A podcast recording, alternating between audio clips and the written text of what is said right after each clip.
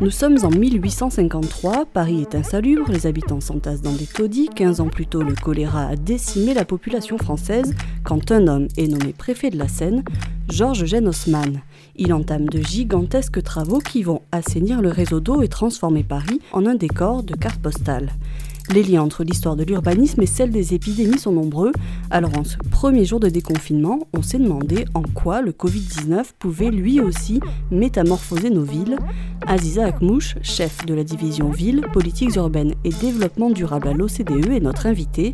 On voit des choses intéressantes qui émergent dans le cadre de ce que l'on appelle un peu cet urbanisme tactique, euh, comme par exemple euh, euh, les actions qui l'émergence d'un certain nombre de pistes cyclables. Bienvenue dans Laissez passer. Aziza Akmouche, donc bonjour. Pour commencer, c'est la même question rituelle pour tout le monde. Est-ce que vous pourriez me dire où est-ce que vous êtes confiné Je suis confinée chez moi, dans 60 mètres carrés, dans le quartier des Batignolles, dans le 17e, euh, en plein Paris. Vous êtes donc chef de la division Ville, Politique urbaine et développement durable à l'OCDE. Euh, au niveau mondial, plus de 50% de la population vit en milieu euh, urbain avec des lieux de forte proximité dans les agglomérations. On pense au marché, aux transports en commun, aux lieux de sortie. On pourrait s'attendre euh, du coup à ce que les foyers de coronavirus se situent majoritairement dans les grandes agglomérations. Est-ce que ça a été le cas? Alors absolument, il est vrai que la carte des cas qui ont été recensées et celles des agglomérations euh, urbaines coïncident euh, très fortement. D'une part, effectivement, parce que vous avez cette très forte densité et promiscuité dans les centres urbains. D'autre part, aussi parce que vous avez des infrastructures de santé qui permettent aussi de, recenser les cas de façon plus systématique que vous ne pouvez le faire euh, euh, dans des euh, territoires plus ruraux. Donc c'est vrai qu'il y a ce, ce, double paradoxe qui fait que les villes ont été, y compris dans les premiers clusters qui ont été développés autour de, de, du Covid-19, des, des cibles de premier plan.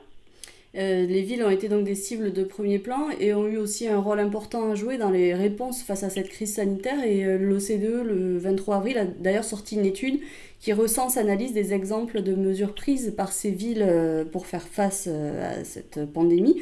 En quoi est-ce que justement ces villes ont eu un rôle à jouer?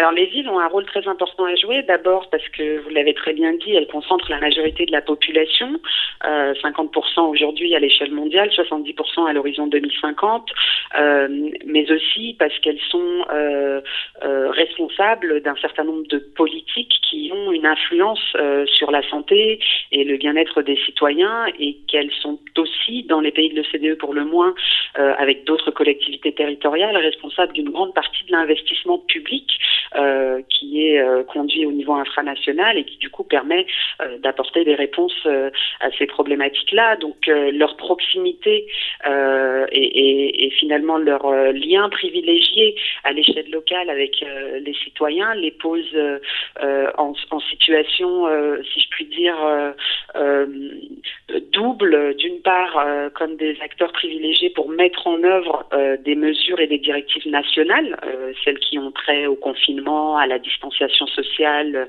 et autres euh, mesures qui ont été adoptées dans un certain nombre de pays, et d'autre part pour euh, être un peu des laboratoires euh, d'innovation et d'expérimentation à l'échelle locale et tester des options de façon plus active, plus proactive d'une façon un peu bottom-up, qui ensuite peuvent inspirer d'autres villes, voire des, des, échelles nationales.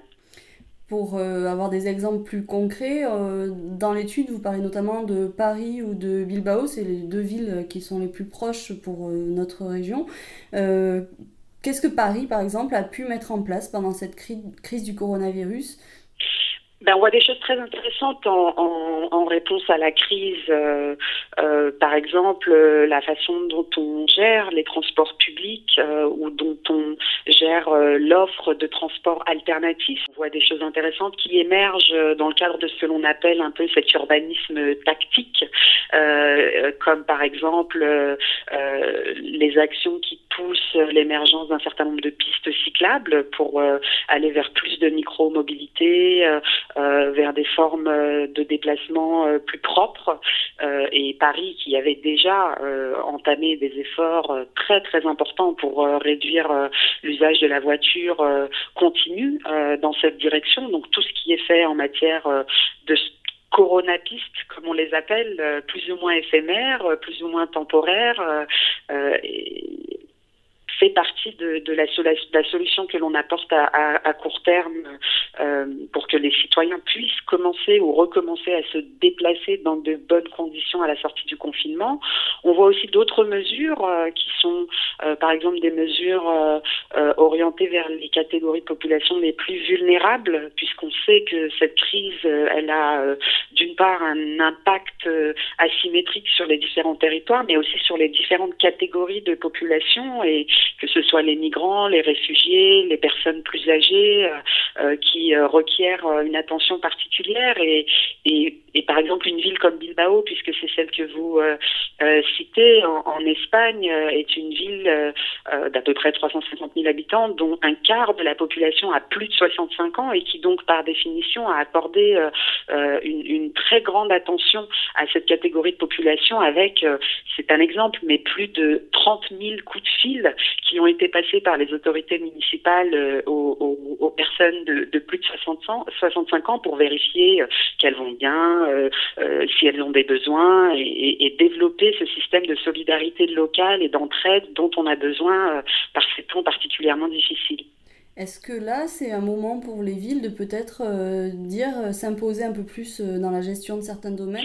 Oui, c'est déjà le cas. Vous savez, la sortie de cette crise, de toute façon, c'est une responsabilité en partage. Donc, il ne s'agit pas de dire que les villes sont des écosystèmes isolés qui peuvent à elles seules régler le problème. Ça n'est définitivement pas le cas, et notamment en matière de santé, puisqu'on sait par exemple que dans les pays de l'OCDE, un quart de la dépense publique relative à la santé est de la responsabilité responsabilité des autorités euh, locales et régionales. Le reste relève euh, des administrations nationales. Donc il faut une très bonne coordination entre niveaux de gouvernement et une très bonne coopération entre les villes, les régions et l'État euh, pour sortir de la crise. Mais il est vrai que les villes, en réalité, ont des prérogatives très importantes dans de nombreux domaines qui vont être clés pour sortir de cette crise.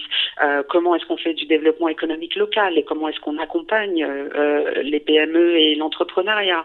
Comment est-ce qu'on gère les services publics locaux, la gestion de l'eau, la gestion de l'assainissement, la gestion des déchets solides, et qu'on continue à assurer la continuité de ces services en temps de crise. Comment est-ce qu'on fait de l'aménagement du territoire? Est-ce qu'on repositionne les projets urbains à la lumière euh, des leçons de, cette crise? Ça va euh, euh dans dans des détails très précis comme euh, la taille des trottoirs euh, pour les villes du futur ou la taille des balcons dans les prochains euh, projets immobiliers, tout ce qui relève de transport et de mobilité urbaine. Tout ça, c'est des prérogatives finalement qui sont très largement gérées à l'échelle locale et qui font des villes, des maires, un, levier essentiel pas uniquement pour mettre en œuvre ce que l'on décide à l'échelle nationale, mais aussi pour innover et être force de proposition à l'échelle locale.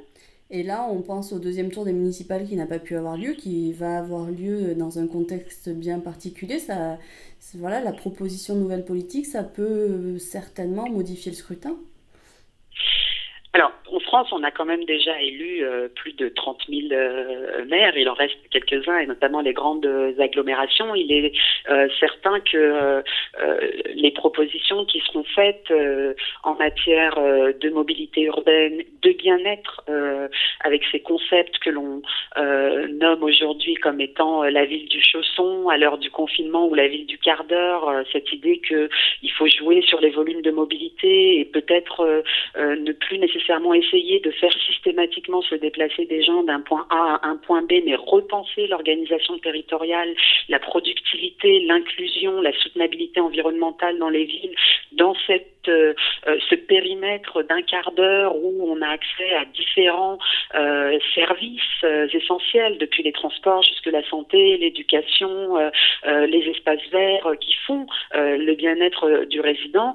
je pense que ce sont des, propositions qui, à l'aune de cette crise et de l'anxiété qu'elle a générée parmi beaucoup de nos concitoyens, feront une différence le moment venu et qui doivent être des réponses assez rapide et active. On ne peut plus euh, se reposer sur des schémas euh, euh, uniquement sur des schémas de développement territorial comme les plans locaux d'urbanisme ou même les schémas de cohésion territoriale qui ont des perspectives à beaucoup plus long terme pour répondre à, cette urgence. Il faut trouver des solutions entre des systèmes de planification qui montrent l'agilité dont les villes peuvent faire preuve aujourd'hui.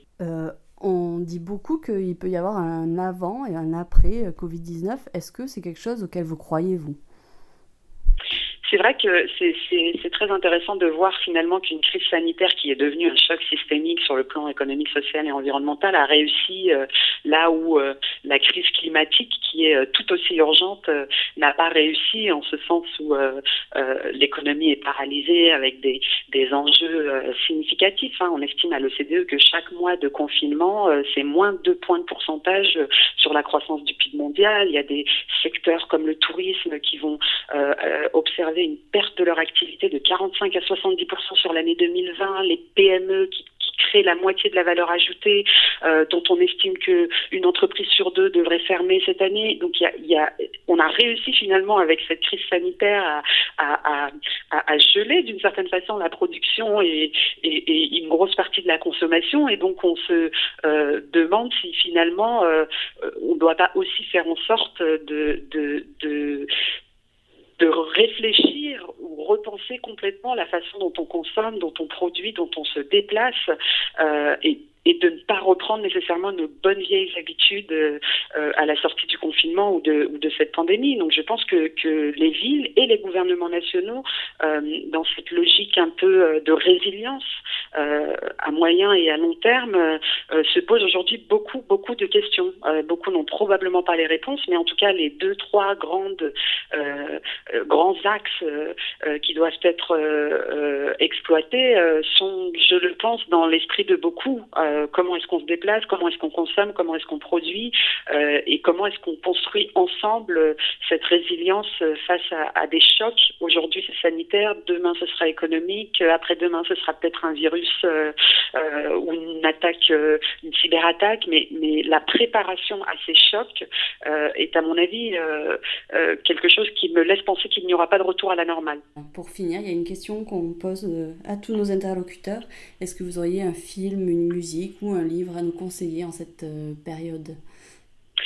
Bah, je, en ce moment, je lis euh, Capital et idéologie de, Piketty. Je pense qu'il faut au moins un confinement pour euh, pour pouvoir absorber les 1000 pages de ce bouquin que je trouve assez remarquable pour rappeler un peu les jeunesses de la jeunesse de, des inégalités. Je pense que le premier combat qui ressort finalement de, cette crise, c'est vraiment celui des inégalités. On sait que euh, certaines catégories de population vont être extrêmement affectées par euh, ce qui se passe aujourd'hui, mais aussi, au-delà des plus vulnérables, une classe moyenne euh, qui va mettre beaucoup de temps à, se remettre. Et je pense que, des ouvrages comme ça qui retracent 300 ans d'histoire économique et qui expliquent comment est-ce qu'on doit repenser un modèle capitaliste plus juste sont tout à fait appropriés à ce terre de la distanciation euh, sociale où on peut prendre peut-être un peu plus de hauteur.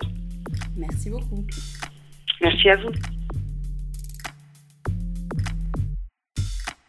Et vous pouvez retrouver tous nos podcasts sur nos applications et le site sudouest.fr.